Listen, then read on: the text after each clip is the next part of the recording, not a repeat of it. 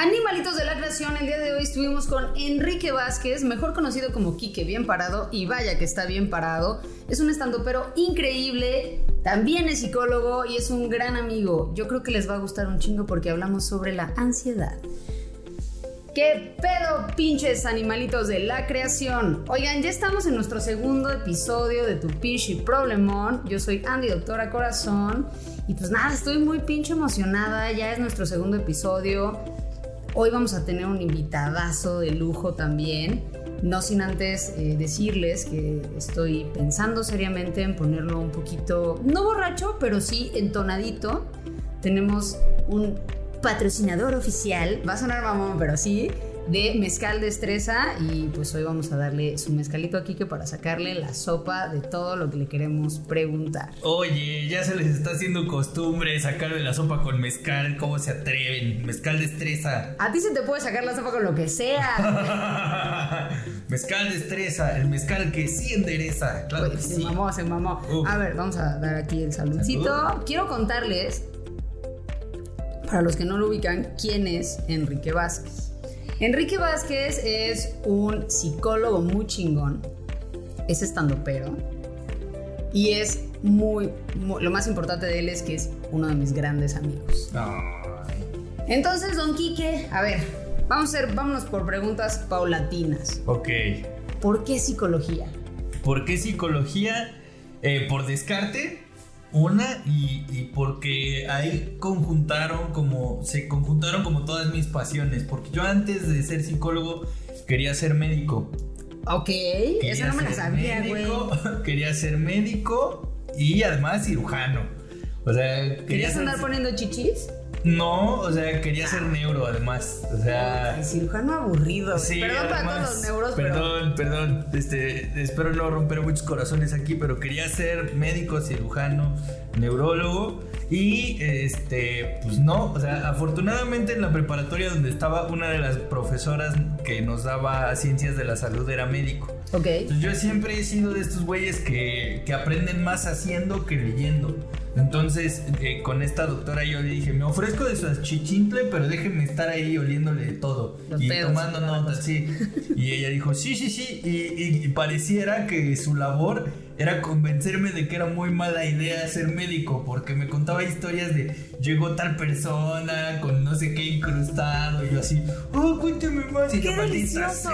Sí, sí. Hasta que un día me contó que en tus primeros días de médico que te tocan como ver como todo lo que los médicos no quieren hacer, no quieren hacer y se los dejan a los nuevos. Ajá. en uno de esos días eh, este, habían, eh, le habían puesto un, algo directamente en la, en la aorta a alguien. Eh, y que ella tenía que revisar que el catéter estuviera bien puesto porque si no, pues se podía desangrar. No mames, qué ansiedad, güey. Yo nunca voy a ser médico. Ya sé, por, por, esa historia fue que yo decidí no ser médico porque después me dijo, yo vi, este, revisé todo bien y llegó una enfermera, movió a esta persona, se le movió el desmadre este y casi se me desangra justo cuando me voy saliendo. O sea, si yo me hubiera salido del cuarto y me hubiera tardado dos minutos en regresarme, esa persona se hubiera quedado ahí, se hubiera desangrado. Y cuando me contó esa historia dije, no mames, con mi pulso estornudo y se moría alguien. Ya sí, chingó a su madre. Sí, no, no, no. Entonces dije, no, médico no. Dije, bueno, ¿qué me gusta? Leer, pensar, voy a ser filósofo. Y mi mamá, no, porque queremos que comas algún día. Ya te había llegado tu kilo de marihuana, ¿no? Así de, aquí está tu kit para entrar a la carrera de filosofía. Sí, una pipa de madera mal tallada. Por supuesto, que si en la manzana, la chingada, lo que te encuentres. Uf, en una Me han contado, ¿eh? Solo me han contado. Dicen, en una manzana, mira, tu, tu, tu sudadera de jerga ya estás. Sí, sí, sí. Pero mis papás dijeron, ¿y si te dedicas a otra cosa? Y quise ser músico. O sea, pasaste por de, una esquina a la otra. Sí, te saliste de ciencias de la salud. Sí, me salí de ciencias de la salud y dije, pues siempre he tenido eh, como facultades para la música, siempre me ha gustado. Pues dije, lo voy a intentar. Me metí a una de las escuelas de se pueden decir cosas del gobierno aquí. Una escuela de instituto. Chinga su madre, ¿no? Bueno, me había metido al Instituto Nacional de Bellas Artes a hacer como los exámenes preliminares y que por precondición física la parálisis cerebral. O sea, cabe mencionar que, Enrique tiene parálisis cerebral. Ajá, me dijeron que por la precondición no podía hacer el examen para ejecutante de guitarra, que era lo que yo quería estudiar. Entonces fue como, ah, no puedo nada ya. Este, me voy a matar. sí, ya me hubiera dado muerte de incubadora a la verga. Este, pero no, ya después en, en la preparatoria hubo una materia que se llamaba Introducción a la Psicología Científica. Ok. Entonces empezaron con psicofisiología, que era un poco medicina, y ver cómo funciona el cerebro, cómo regula las emociones. Y ahí regresaste a la, exactamente, de la salud. Eso está verga, quiero saber un poco más. Y luego eh, en esa misma materia te enseñan como eh, psicología clínica e inicios de la psicología clínica que se basaba en la filosofía y... Ya viene el churro de marihuana Exactamente, ya tiene churro de marihuana incluido, entonces ves las epistemologías de las escuelas psicológicas. Dijo epistemologías, o sea, él tiene palabras rimbombantes, ¿eh? ¿Eh? ¿Eh? ¡Pum! ¡Mamalón! Gente neuronormada, ¡pum! A la chingada. Equipo, eh, equipo sin comecino uno, gente, gente de término cero, ¡pum! Y,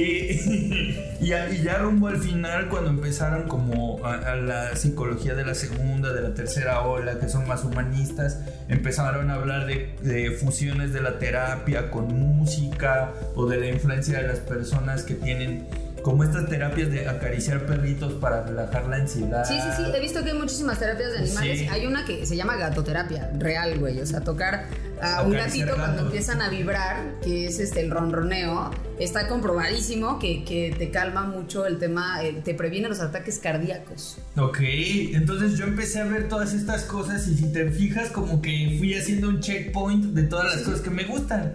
O sea, está la fisiología, está la filosofía y cuando descubrí que la musicoterapia, eh, que no es tan hippie como escuchas música y, te curas de algo, sino que hay frecuencias de sonido que generan efectos. Ya se está cayendo, ya. Lalito se está botando la risa. Sí, ya sé, porque sé que suena hippie cuando digo musicoterapia y luego, luego ya oliendo a flor amargo, así para cuidar tus no, no, no se trata de eso, sino las frecuencias auditivas y el efecto que tienen en el, en el cuerpo y en el cerebro. Dije, ahí está todo, brother. O sea, músico, médico, filósofo, todo en uno. Es un megazord de conocimiento. Chingón. Y dije, de aquí soy y, y de aquí fui y sigo siendo. Oye, qué maravilla. Brevario cultural para los que pregunten, ¿quién es ese Lalo y por qué se está, se está riendo? Lalo es nuestro productor, amigo chingón, llévalo todo, que tiene aquí su bigotito de los tres mosqueteros, sensual, pelito de príncipe valiente. Eh, es como un Quique Vázquez del multiverso. Exacto, exacto, papaya de Celaya, ¿eh? Un saludo al editor. Eso, Oye, Quique, a ver, y la siguiente pregunta, porque aquí te me volviste como. No, te saliste, pero creo que te agarraste un caminito al lado. ¿Por qué stand-up? ¿En qué momento nos pasamos al stand-up? Eh, uh, que es un gran stand-up, pero de verdad buenísimo. Muchas gracias por las flores. Este. La comedia siempre estuvo presente en mi vida, pero nunca como yo quiero dedicarme a esto. Ok. Siempre estuvo presente porque pues mi familia es muy cagada, o sea, mis papás me hacen reír mucho. Eh, mis papás siempre veían, la mayoría de las películas y cosas que hacían o escuchaban tenían que ver con comedia, entonces me gustaba. Pero en la preparatoria eh, me metí a cursos de, oratoria. Me estoy dando cuenta que en la preparatoria definí muchas Yo cosas también, importantes. De todos lo descubrimos hasta terminar la puta universidad, si bien nos va. Y este güey desde la prepa ya sabía qué pedo con su vida. Sí, pues, es que es la cosa de, no estarse quieto, o sea, desde, desde, desde que podía o desde que algo me interesaba, o sea, soy de esos clavadazos de si te gusta la música vas hasta el fondo y te metes. Ah, soy de esas personas, entonces como que era joven y, y enérgico, entonces me metí Era joven. Ya, ahora ya le están saliendo canas, ¿eh? Sí, ahora solo soy enérgico. ya, no soy joven. Entonces, eh, en la preparatoria me metí a cursos de oratoria, pero yo me daba cuenta que los concursos de oratoria eran súper aburridos, que hablaban de cosas súper ¿cómo te diré? Como que te trataban de convencer de que era importante creer en tu país y en el amor y en cosas de esas. Y yo decía. Únete a los optimistas. Ajá, exacto. Y yo decía, güey, eso no me importa. O sea, estoy perdiendo una hora de mi vida escuchando a un cabrón moviendo los brazos. Sí, sí. No me interesa de lo que está hablando. Entonces yo me inscribí a un concurso de oratoria y yo hablé de lo importante que es dar el primer beso porque ese es el estándar con el que vas a medir todos los demás. Ah Ay, mira, eso no, apúntenlo, animalito. Lo importante que es dar tu primer beso. ¿En la boca? O... No, en la boca, claro. Porque hay beso negro. Sí, no, no, hay muchos, hay que beso- saber. Es que el primer beso en donde sea es muy importante. En el lugar que se encuentre, en me donde- parece bien. en- hasta donde te alcancen los labios, el primer beso es muy importante. Me volví a, a volar se alcancen los labios. Exactamente. Exactamente. Entonces, la, la gente se reía mucho porque yo lo hablaba con seriedad, pues, como en un concurso de oratoria que tienen sus coreografías con las manos, pero yo estaba diciendo que no era lo mismo dar un beso en una cena que en unos tacos, porque, o sea, yo explicando. Por la cebolla. Exacto, yo explicando, pero en este de por eso tenemos, o sea, y la gente se reía. Y obviamente nunca gané un concurso de oratoria, pero eso.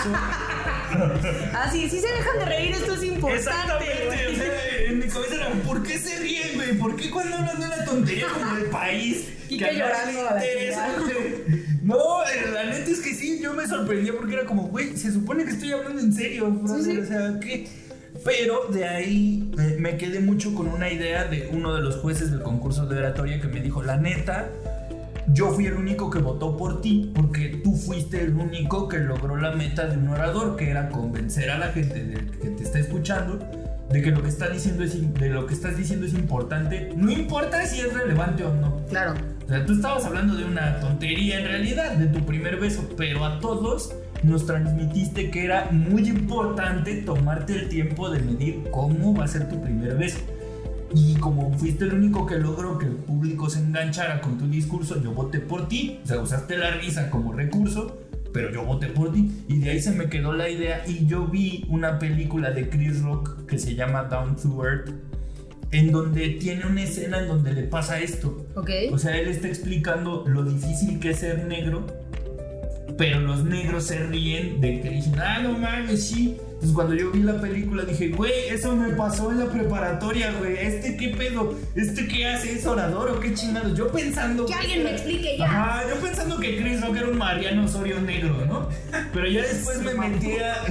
Yo después me metí a investigar.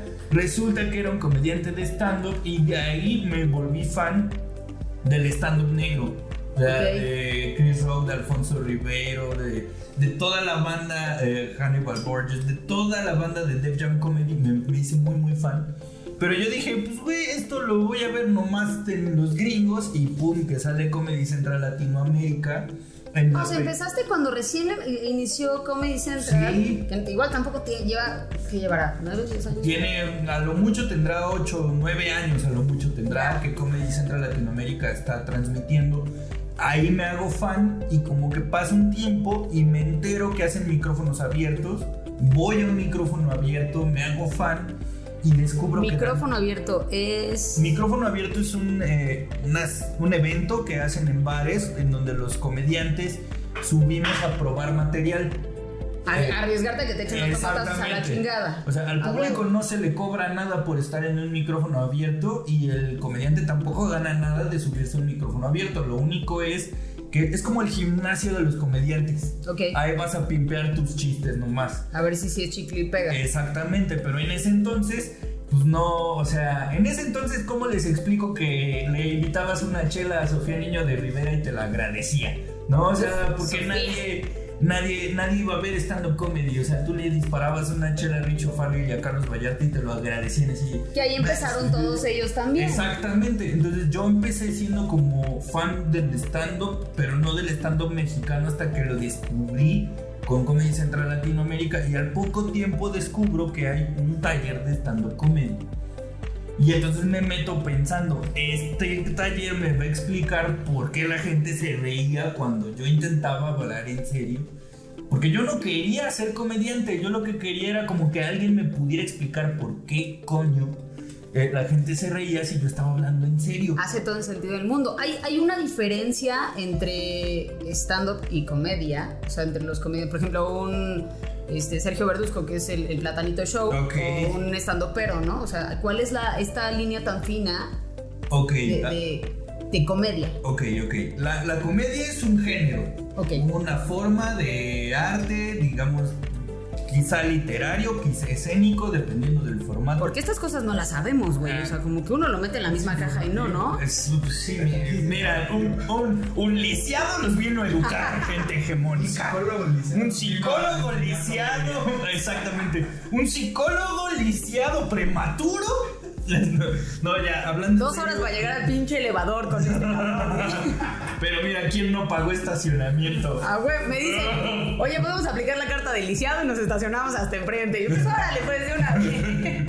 Pues mira, funciona, funciona. Totalmente. Entonces, la comedia es un género, o sea, en donde caben muchas disciplinas. El stand-up comedy es una de ellas. Y el stand-up comedy eh, erróneamente se le ha entendido como la comedia que hace alguien que está de pie. No mames, o sea, Este güey no, no, no necesariamente. yo haría exactamente. No es O fuerte. sea, No, no es, no es mi mejor este, manera de desempeño. Yo, diría que haría un Berly stand-up comedy, ¿no? O sea, kind of stand-up comedy. Pero eh, se llama stand-up comedy porque el comediante defiende una idea utilizando el humor como recurso. Que posiblemente esto fue lo que estaba ocurriendo cuando tú estabas en preparatoria. Exactamente, entonces cuando yo vi a alguien haciendo stand-up en mi cabeza hizo todo el sentido del mundo. Ahora, la línea es muy delgada con un cuentachistes, que no lo digo de manera despectiva. Ojo, gente, los estandoperos también somos cuentachistes.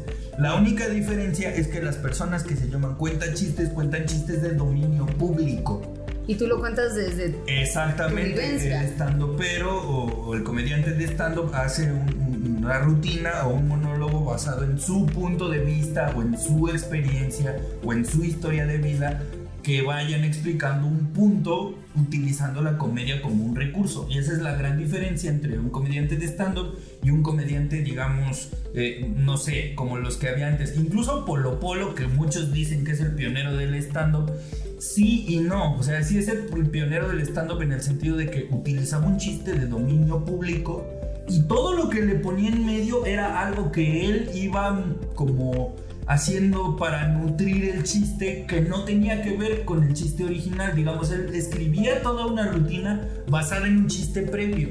Entonces, tan es así que si tú escuches un chiste de Polo Polo, eh, la premisa de- del chiste que ya te sabes, ya sabes cómo va a acabar el chiste, pero tú escuchas el chiste Le- le por todo lo que le mete todo. en medio. Entonces, eh, él de alguna manera fue como el que puso la línea divisoria, ¿no? Él es el que. eh, yo estoy exactamente en medio y aquí están los que cuentan chistes de dominio público y aquí están los que escriben sus chistes y el stand-up es como la gran, gran diferencia. Eh, en algún momento platiqué con un familiar mío sobre, sobre esto que me decía, es que los comediantes, los estandoperos, los, los estandoperos nunca van a llegar al nivel de los comediantes. Que ahí hay como una lucha de poderes. Yo sí he escuchado Ajá. muchas veces Más eso. de ellos. Sí, Sí, güey, te más- juro. Más comediantes. Sí, más de los comediantes que de los estandoperos porque nosotros tenemos la, la conciencia de que no venimos solos, o sea, venimos parados en hombros de gigantes. O sea, nosotros no podríamos subirnos a un escenario si antes no hubieran picado piedra los comediantes de antes, ¿no? O sea, tan fácil como eso. Pero yo le decía a mi tío, creo que estás midiendo con la misma vara dos cosas que son diferentes. Por completo. Porque un comediante de los de antes jamás te iban a hablar en tu vida de alguien con parálisis cerebral. Nunca. No, porque hay temas que no se atreven. Bueno, no es que no, no sé si no se atreven a tocar, pero son temas muy sensibles. Sí.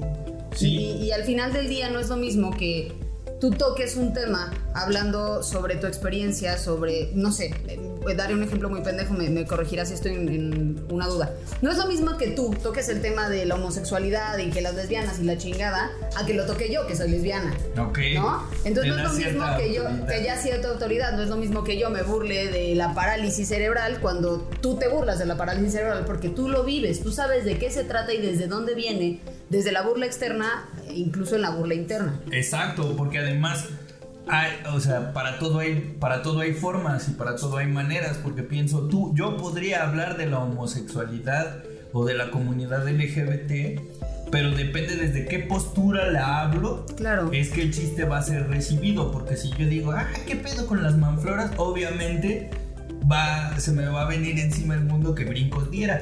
Pero la cosa es. Es que Kike también padece de una belleza cabrona, es súper sexy.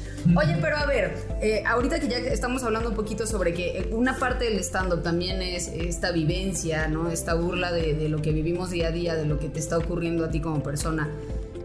Yo pensaría que el stand-up también tiene un grado terapéutico y que esto puede ser algo que, que tú complementas con el tema de psicología. Tenemos ahí varias preguntas con respecto a la psicología contigo, eh, pero ¿sí, sí se va la- el stand-up hacia un tema terapéutico? ¿Puede funcionarle a la gente? Eh, eh, creo que aquí hay que meter una distinción importante. O sea, una cosa es que el stand-up ayude a hacer catarsis de algo y otra cosa es tomar terapia de algo. O sea, la catarsis es como puedo poner en un lugar algo que me está pasando para poder eh, sacarlo, eh, para desfogarme. Este, este mito de hay un espacio en donde puedo sacar algo que tengo contenido y eso se entiende como catarsis.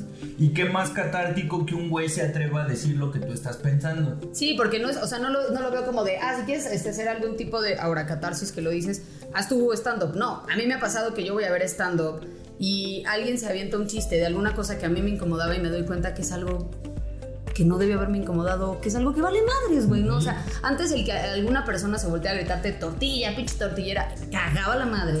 Y ahorita, güey, o sea, neta me volteo y es como de, no, no, no, pero ¿con, ¿con queso con qué, no? O sea, yo no tengo un pedo, güey.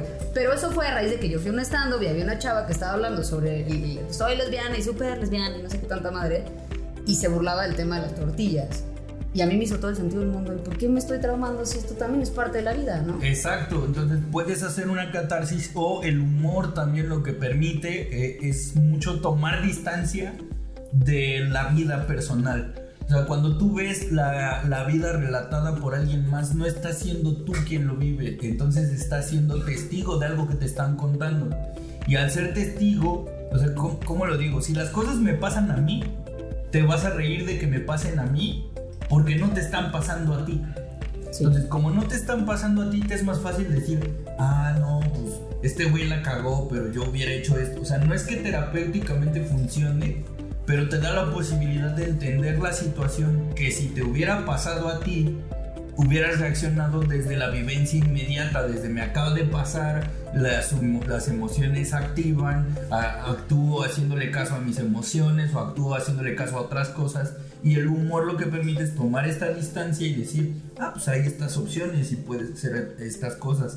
Que no significa terapia en sí mismo, significa como una perspectiva diferente de una situación o hacer catarsis de una situación que te pasó.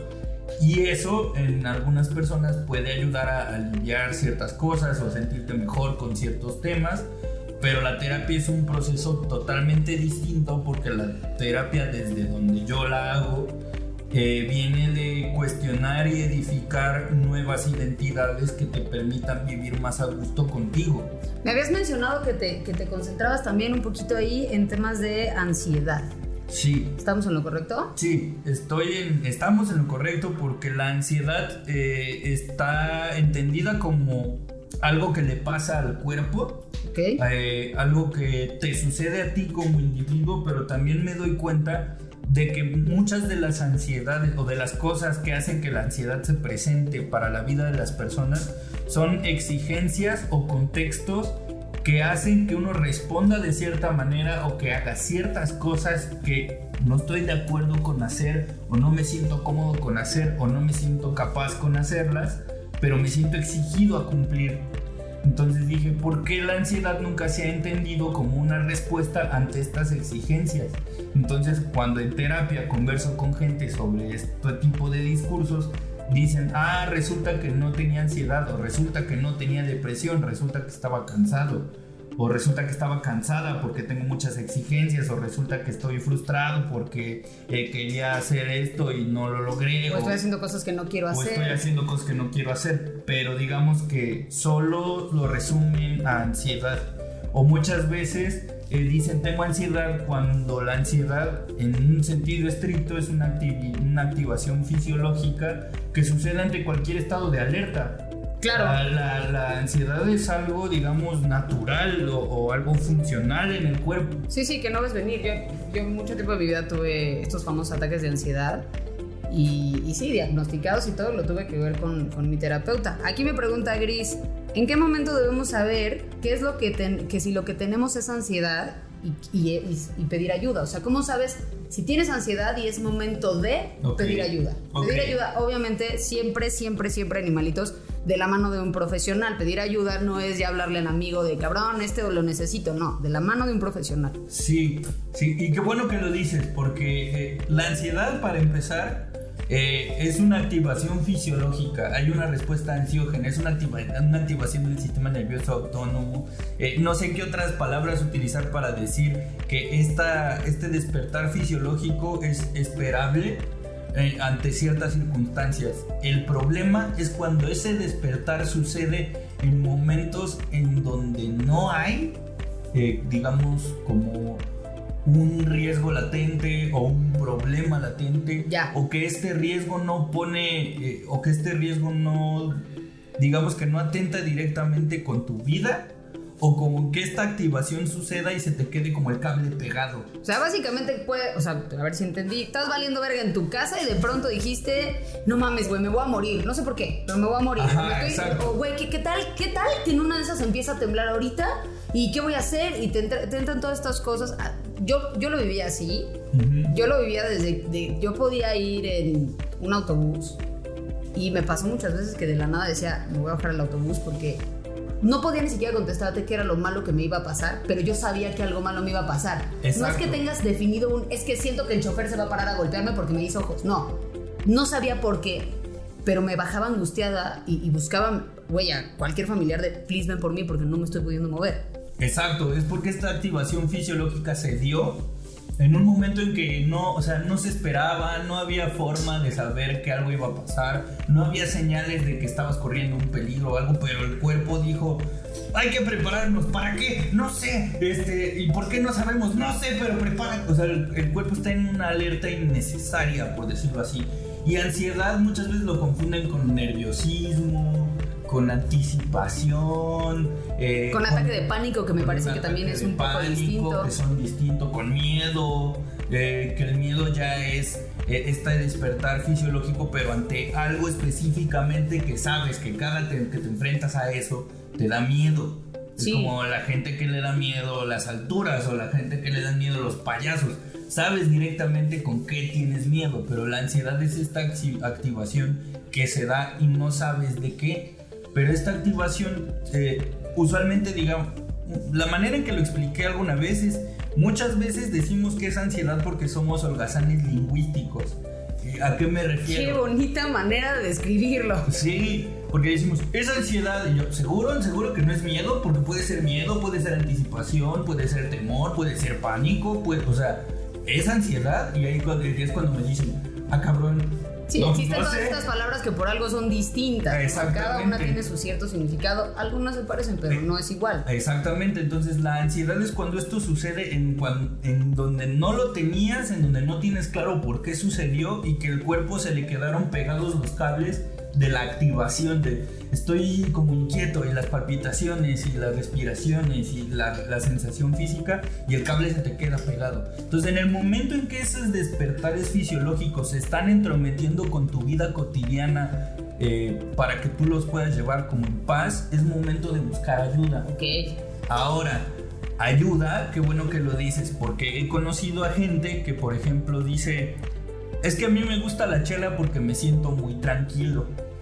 Eso no es ayuda, Ah, muchachos. pero ¿a qué me refiero? Que hay personas que en efecto se relajan mucho con el alcohol, entonces la ansiedad ya no se presenta. Sí, pero entonces tomas un, un- te agarras de un bastoncito que se te va a volver una adicción, ya sea a la chela, a hacer ejercicio, a cualquier, cualquier cosa en exceso, termina siendo una adicción y termina siendo no sana. O sea, hasta el ejercicio en exceso es no sano. Sí, No, y eso ya no, eso no es pedir ayuda, eso no es, ah, ya encontré que esto me hace bien y con esto me relajo. No, con eso no va a desaparecer la, la ansiedad, lo único que estás haciendo es pues, taparla, güey. O sea. Y además la ansiedad no es algo que se pueda controlar. ni que pueda desaparecer. Desde mi punto de vista, Ajá. no sé, yo no soy psicóloga, pero alguna vez platicaba con una amiga y le decía, yo he aprendido en, en el poco tiempo o largo tiempo que tengo de vida, no les voy a decir mi edad, que mis demonios internos no van a desaparecer, güey. Esos güeyes van a seguir ahí. Y he aprendido a llevarme bien con ellos. Incluso cuando yo tengo ataques de ansiedad, he pasado de, de- de- de frustrarme, de angustiarme, de ponerme como loca a me acuesto y, hasta mi esposa me dice, ¿te está dando un ataque? Sí. Voy a dejar que pase, que tenga lo que hacer con, que haga lo que tenga que hacer con mi cuerpo en este momento. Respiro, me tranquilizo, pero fueron muchos años de terapia para poder llegar a ese punto en el que yo capto en chinga dónde está mi ataque de ansiedad, dejo que mi cuerpo lo viva, porque yo no puedo detenerlo, no es como de, ah, lo voy a desaparecer a la chingada. No, yo aprendí que ese demonio interno mío siempre va a estar ahí, Sí. pero te puedes aprender a llevar bien con él. Exacto, y es que la ansiedad, como les decía al principio, es una activación del cuerpo humano. Sí, sí. Sucede, todos estamos configurados para tener esa respuesta fisiológica. La cosa es que tú aprendiste a, a- a- a recibir a tu ansiedad en espacios en donde no afectara tu vida cotidiana. Totalmente. Le diste un espacio, ubicaste cuando se iba a presentar, tuviste, incluso me imagino que es como un ritual de ya sé, ya llegó, entonces tengo que hacer ABCD. Sí, tuve que aprender a hacer respiraciones, tuve que hablar muchísimo con mi psicóloga. Yo llevo ya casi cuatro años en terapia y la verdad es que yo la terapia la veo como una inversión en mí. O sea, mucha gente es como, ¿vas a terapia porque estás loca? No, güey, voy a terapia justo para evitar eso. Ok, para estar claro. bien conmigo. O sea, yo cualquier tema de la vida, trabajo, mis amigos, lo que sea, es mucho más fácil platicarlo con un terapeuta porque es el punto de vista de una persona objetiva y no platicarlo con tu cuate porque tu cuate pues obviamente lo va a ver desde yo soy tu cuate, entonces pues que se vayan a la verga todos y tu vieja lo va a ver desde otro lugar y no. Yo creo que la terapia es lo mejor. Y ahorita con la pandemia yo me imagino que todo el mundo debe jurar que tiene ataques de ansiedad cuando chance y es miedo. Claro, no, o sea, vamos, he- he- he tenido gente que generó una especie de ataques de pánico, ya no estamos hablando como de esta activación, sino de ataques de pánico por gripa. Sí, Porque es como, ¿qué tal que tengo en sí, que tengo COVID y voy a matar a todos y yo voy a ser el culpable? Y, y es como, "Eh, espérate, o sea, ok, puede ser, pero espérate, o sea, seguro que es COVID, ya te hiciste, la- o sea, como que tienes que eh, empezar a dialogar contigo y con quién eres tú y con cómo se te presenta la ansiedad y es algo que no nos enseñan mucho. O sea, Sí. creo que socialmente nos han enseñado a no sentir. En general. Ahorita que dices que nos han enseñado a no, a no sentir, vi una plática de TEDx de, se llama esta mujer Brene Brown, que ella habla eh, sobre la importancia de, de- de aprender a ser vulnerables. Ujú. Y ella te dice, te invitan a dar pláticas a las grandes empresas o a, a- a motivar a empleados y te dicen, sí, enséñales a ser exitosos y tú, la chingada, no sé qué. Oye, ¿y cuándo los enseñas a fracasar? Exacto, a manejar los fracasos. si no aprendes a ser vulnerable, nunca vas a aprender a ser exitoso, porque entonces cada que la cagues va, va a ser una caída de mundo completo para ti. Y, y- incluso la gente que, que se, que se había cuidado muchísimo en la pandemia, ¿no? Eh, y, y que le dio COVID, que fue mi caso, o sea, tal vez no todo el mundo sabe, pero yo tuve COVID, y cuando me dio, la neta es que yo estaba bien emputada y decía, no mames, yo me cuidé un chingo, güey. Y me consta. Y me pinches dio, no mames. ¿Por qué hay otra gente que no se ha cuidado y no le ha dado? Bueno, pues así es la vida. Y durante todo el año me dio gripa y cuando empezaba a entrar en pánico decía, a ver, tú te conoces y conoces cómo es tu gripa, ya sabes cómo son tus síntomas de toda la vida. Yo sé perfecto, y eso siempre lo he dominado, que a mí nunca, jamás me da temperatura.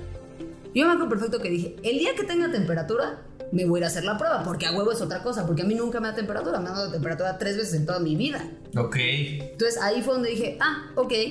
Y la verdad es que te diré que sí me comió la cabeza, ¿no? O sea, sí, la, la cabeza es, un- es una cosa muy difícil Sí. de controlar. Y el problema es justo que lo queremos controlar. Cuando Exacto. no se puede. Porque, porque es algo que viene ya en el paquete, pues. Sí, totalmente. Entonces, como dices tú, la cosa es como llevar una relación chida con tus demonios, pues te- aprenderte a tomar un té con, con los demonios creo que es una clave interesante. Y, y además eh, pienso en cómo nos enseñan que las emociones son algo privado. O sea, es algo mío que yo tengo Y desde que ahí ya no somos vulnerables. Exactamente, y no es cierto, las emociones no son privadas, tú te enojas con personas, con lo que hacen las personas, tú te enojas con lo que pasa en el mundo, pero como no tenemos lugar para decir, oye, no te lo tomes a mal, pero me emputé por que hiciste esto, porque pasó esto, o tuve un mal día por ABCD, porque creemos que eso es señal de debilidad. Ahora, súmale todas estas ideas que vamos hablando a no muestres cuando te está pasando una ansiedad, un ataque de ansiedad. Totalmente. Que diría que desde ahí, eso ya va a ser otra plática porque es un tema demasiado largo. Diría que desde ahí, incluso este tema de, de machismo, yo siempre he creído que viene arraigado al cómo te enseñan a ser discapacitado emocional. ¿No? Y entonces a mucha- muchas veces a los hombres no les dejan sentir. Tú no llores porque pareces niña y tú no esto. Y desde ahí se vuelve una discapacidad emocional que te vuelve una persona que no es capaz de soltar sus sentimientos. Entonces mejor hago estas otras cosas para verme bien fuerte. Y le pasa también a algunas mujeres, eso será ya otro tema, pero qué bueno que lo mencionaste porque el no poder mostrar nuestros sentimientos con una tranquilidad es como tratar de decir, a mí me pasaba con mi esposa que me decía, es que güey, ¿por qué nunca te tiras un pedo conmigo? Y yo, no mames, qué pena, no sé qué. Me decía, pero ¿por qué qué pena si todos nos tiramos pedos? Ajá, exacto. Y cuando lo empecé a hacer me di cuenta que era mucho más libre. O sea, sí, lo hago solamente con ella, pero hablar de tus sentimientos es una cosa mucho más sana. Decía, dice en un libro Jorge Bucay. ¿Te gusta Bucay? Ok, no, síguele, me síguele. gusta, me gusta. Dice. Jorge Bucay en, espero que no sea el Pablo Coelho o algo así, pero. Una taza solo sirve cuando está vacía.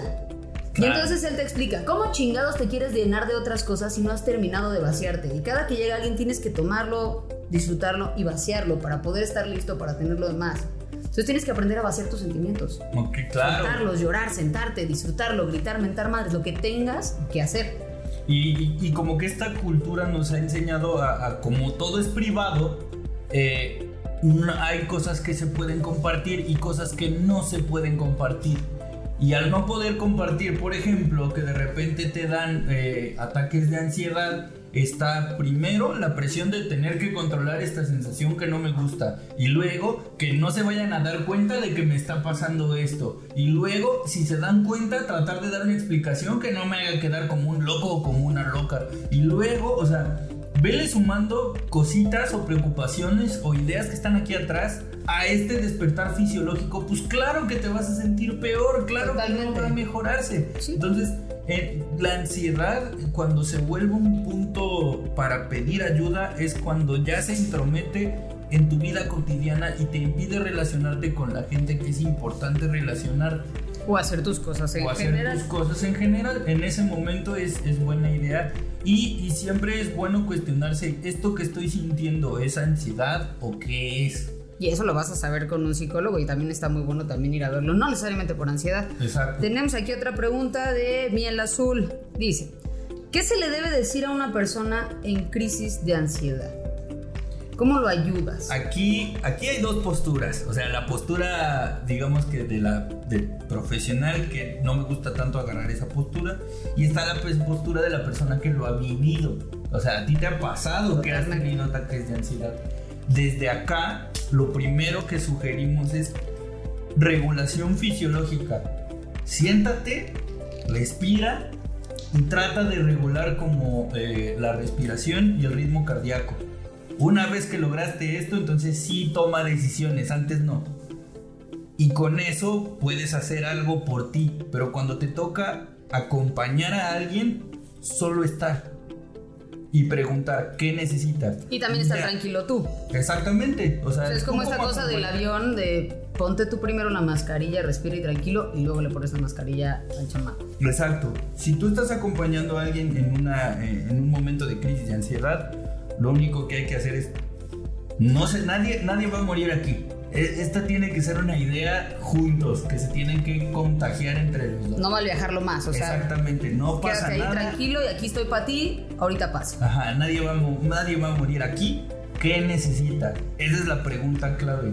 No hay un eh, no hay un recetario de cómo aliviar la ansiedad en cinco sencillos pasos. No. No, cada Porque- persona necesita una cosa diferente. Exactamente. Ahora, desde tu experiencia, ¿qué tanto sentido hace lo que yo estoy diciendo? Totalmente. A mí cuando me dan crisis de ansiedad, eh, me pasaba que había gente que era como, ay, no mames, no sé qué, y me ponía más ansiosa. Ok. Y eh, cuando Diana aprendió a vivirlas conmigo, ella ya solamente se voltea, me da mi espacio, no me gusta que estén encima de mí. Yo no puedo con el que, porque hay gente que te quiere abrazar y te quiere tocar y cómo te ayudo. Y no, no, no, no me toques, cabrón, ahorita no me toques. Entonces Diana lo que hace es un, ¿quieres que te apache tantito? Te hago piojito de lejos. ¿Quieres agua? ¿Cómo te sientes? ¿Cómo te vas sintiendo? Pero solo está, solo se queda ahí junto a mí esperando a que se me pase. La verdad es que no me obliga de, ah, bueno, ya cálmate, ¿no? O sea, no, no acelera mi proceso. Y, y sí, o sea, tú dijiste la palabra clave, creo que es preguntarle a la persona qué necesitas y ayudarlo en lo que necesita. Con calma, desde el punto de vista como mucha calma. Tenemos aquí otra pregunta que dice, ¿por qué chingados mi cabeza me controla a mí y no al revés? Yo pensaría que lo que tiene, o sea, la- lo que tiene que controlar es la cabeza. Ok. ¿Por qué chingados mi cabeza me ¿Qué controla? pasó, Sonia?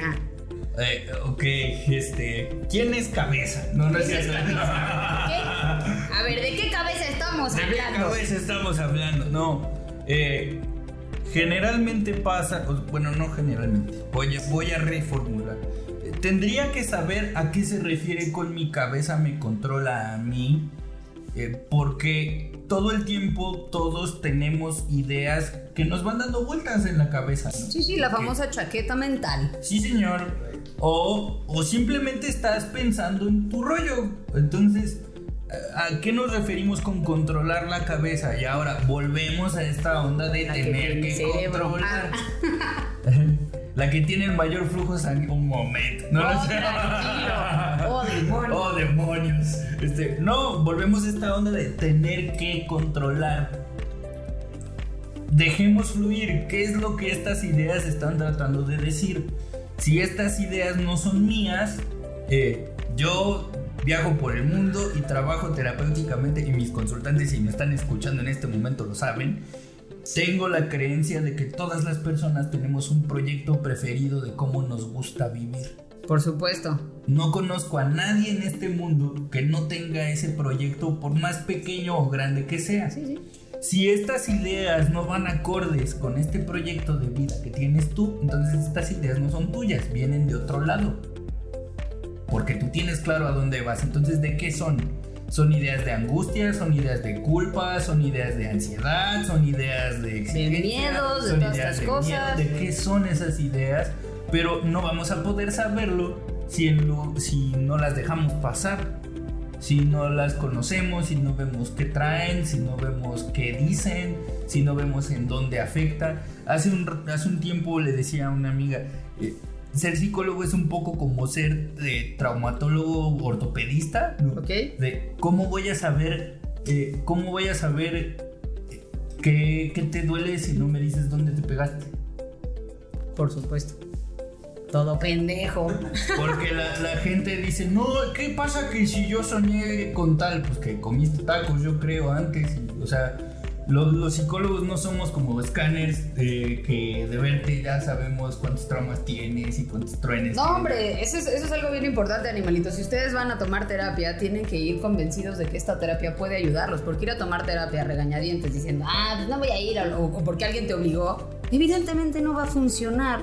Porque no vas a abrirte, no vas a contar tus sentimientos, no vas a contar hasta la última cosa, ¿no? O sea, yo hay cosas que, que solamente le cuento a mi terapeuta porque es este cajero emocional que pagas para que te ayude. Y ayudarte no es agarrarte de la manita y llevarte al lugar, es en- a- ayudarte a encontrar tus propias herramientas. ¿no? Este es el punto de vista que yo tengo desde la terapia que yo tomo. O sea, es cómo te ayudo a encontrar tus herramientas que tienes y siempre has tenido desde tu centro para que tú las aprendas a utilizar. O sea, la, la Ok. terapia, la terapia para mí eh, es una guía. Ok. Es como, como te ayuda a encontrar tu propio mapa. Ok, es una, es una bonita forma de verlo y creo que convive mucho con mi idea de dar terapia. Yo no tomo terapia con este cabrón porque es mi amigo y estaría mal. Eh, pero sí, estaría eh, increíble. eh, éticamente sería, sería muy cuestionable, pero tiene, tiene mucho sentido porque yo lo que me gusta pensar que hago con mis consultantes es contar una historia diferente de lo que te está pasando. Sí, desde afuera, para que tú te veas. Digamos que, por decirlo de alguna manera, desde la terapia narrativa, que es lo que yo hago, eh, los consultantes llegan contándome la historia del problema, pero la historia del problema pues no es la historia de la persona, por aquello que te decía de que yo creo que las personas tenemos un proyecto. Entonces, cuando me hablan de por qué mis ideas me controlan, pues quién te está controlando. Si no eres tú, ¿quién es? Es la ansiedad, es el miedo, son las exigencias, es, eh, es, eh, el género, es el discurso de la productividad, es la depresión. ¿Quién es? ¿Desde dónde viene esto? Exactamente, si, si no eres tú, entonces ¿quién? Eh, Cuando encuentras ese punto, nosotros, bueno, yo y mi, mi terapeuta y yo descubrimos que mi ansiedad viene, chequense esta mamada, ¿eh? Desde mi necesidad de justicia. Ok, wow. Yo siempre, eh, cachamos que cada que yo tenía un, un ataque de ansiedad, días antes había tenido un tema que tenía que ver con la justicia. Ok. Yo tengo una, una- una- una- en mi cabeza, güey, yo no soporto ver algo injusto. O sea, me pone el peor humor. Yo nunca lo había descubierto. O sea, esto lo descubrí ella en terapia varios años después, que, que- que ella empezó como a apuntar varias cosas. Me decía, güey, ¿ya te diste cuenta que todas estas veces tiene que ver con este tema? Y este tema se llama justicia. Entonces, cuando, ah, no sé, güey, bajaba al estacionamiento y estaba este señor pendejo que se estacionó donde no, y, pero que se estacionó en el de minusválidos, y entonces yo le decía, güey, es que no es justo, cabrón, tú no eres minusválido, no, que no sé qué. Me aventaba una pelea monumental con esta persona, y tres, cuatro días después me venía un ataque de ansiedad. Porque entonces eh, yo me activaba muchísimo y me sentía muy alerta y era este Superman que resolucionaba las cosas, pero en el segundo que ya pasa todo, mi cabeza empieza de, ¿y si te hubieran roto tu madre? ¿Y si te no sé qué? ¿Y si bla, bla, bla? ¿Y como pendeja? ¿Y por qué te metiste en pedos? Y no sé qué, y la chingada, bla, bla. Pero siempre, güey, siempre, inigualablemente tenía que ver con un tema de justicia, ¿no? Que si tu papá, es que no es justo, que no sé qué, que bla, bla, bla, bla, bla. Entonces, la ansiedad a veces viene desde algún lugar que no has descubierto. No, y además lo pienso así, cuando, cuando vemos a la ansiedad desde este punto, eh, la ansiedad deja de ser como esta enfermedad rara que tiene la gente loca y que está mal, a, por ejemplo, es un, como una especie de alertador de la injusticia en Sí, tu sí, sí. caso. Entonces, podría pensar que en este sentido la ansiedad no es tan negativa como parece desde otros puntos de vista. Y, y tiene mucho que ver con la terapia que yo hago. me- me- o sea, qué chido. Carajo, que no puedo tomar con él, pero ustedes Eh, sí pueden tomar terapia con él. Carajo, no, es que yo, yo me acuerdo mucho de, de una, una persona que había llegado a consulta conmigo diciendo, segura de sí misma, de que tenía depresión. Yo dije, ok. Que ese también es un súper tema. Ajá. Entonces dije, ok. Vamos a tener que invitar a este cabrón varias veces.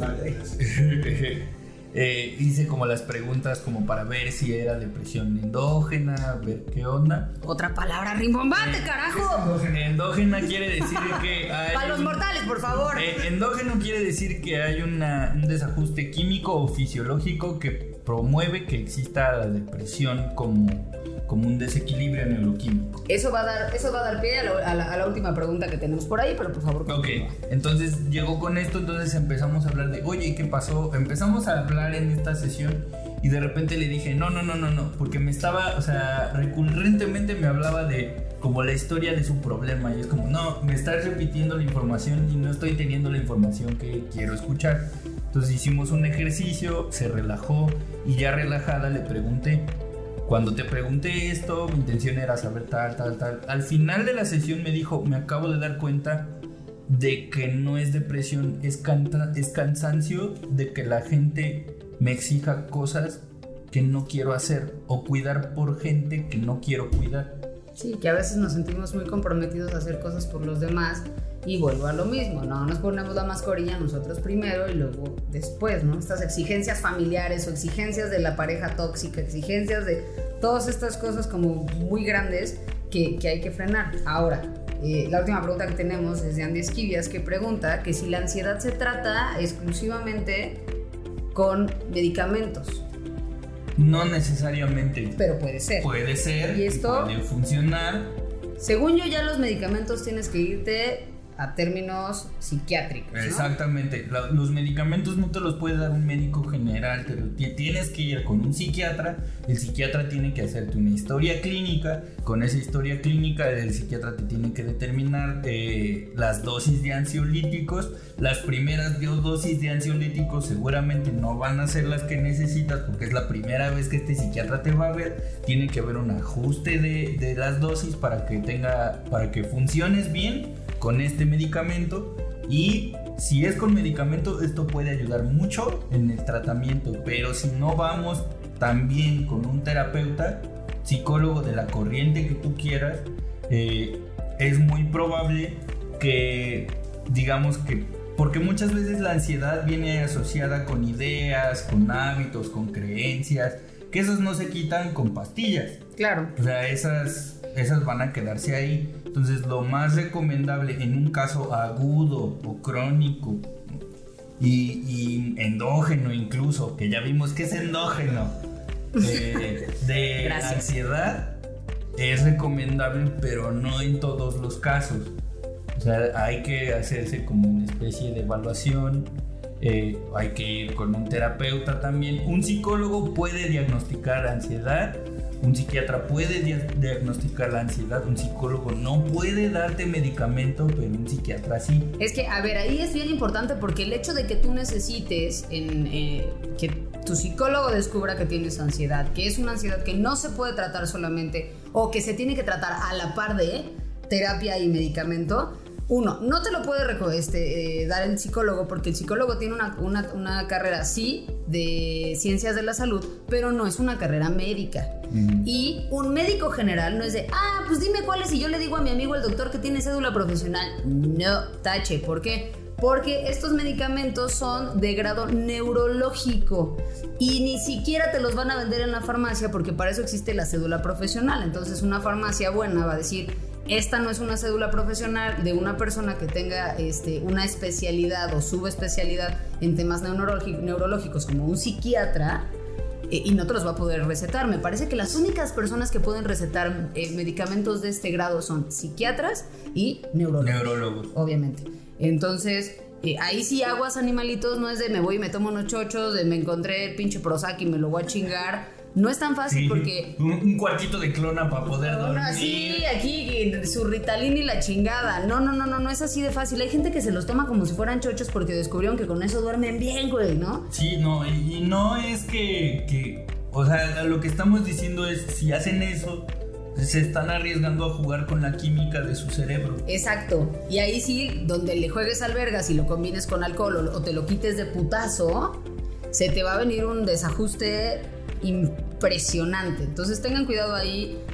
Incluso no puedes llegar corriendo a un psiquiatra.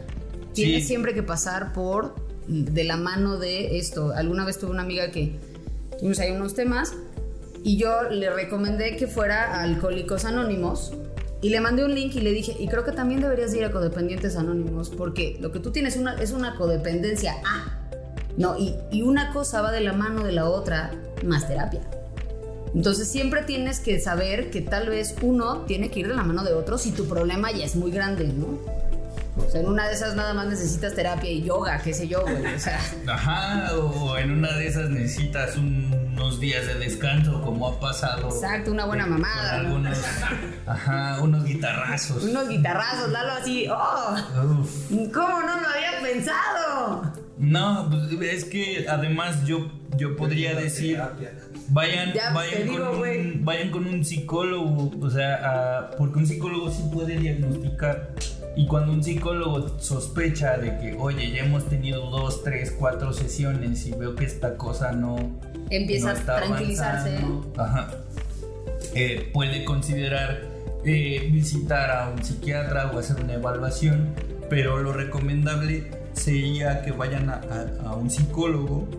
Eh, lo digo para que no tengan el, el acceso así directo o de putazo al medicamento, porque no sabemos si es necesario o no. O sea, No, llegaron de primeras a, a que les den el medicamento cuando a veces no es necesario. Y pues ya te metiste chocho y a lo mejor no era necesario y con terapia salía. Nunca te autorrecetes ni en drogas, ni, pero ni madres. No. Animalitos de la creación, Estoy muy contenta porque el día de hoy estuvimos con este pinche bombón, guapísimo, chiquitín bombón, estando pero psicólogo y una excelente persona. Dejamos como un buen consejo que si no estás pudiendo solo, lo mejor es que busques terapia. Enrique, ¿cómo podemos encontrarte en tus redes sociales y cómo podemos encontrarte si quieren tener terapia contigo? Uf, eh, Siempre que hace uf es como, ah, qué sexy este cabrón. en, en mis redes sociales me, me pueden encontrar como arroba Kike bien parado, Kike con K, bien parado con todos los demás, así me encuentran. Eh, Y en sí, todas, En todas las redes sociales, en Facebook, en Twitter, en Instagram. Y eh, si quieren tomar terapia, igual contáctenme ahí.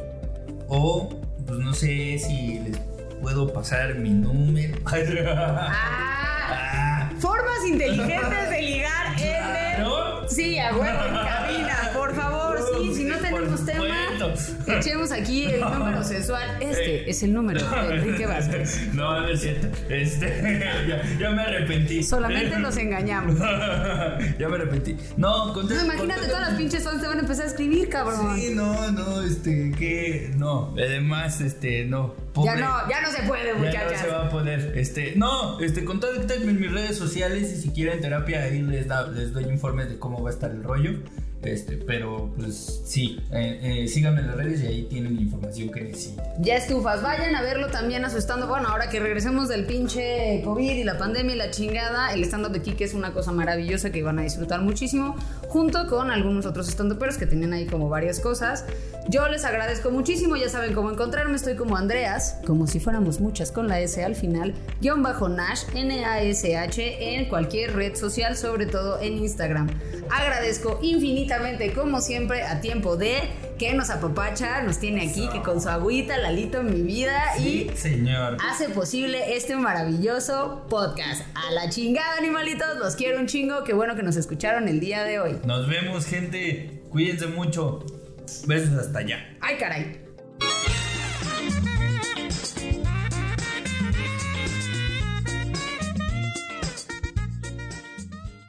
Esta fue una producción original de tiempode.com.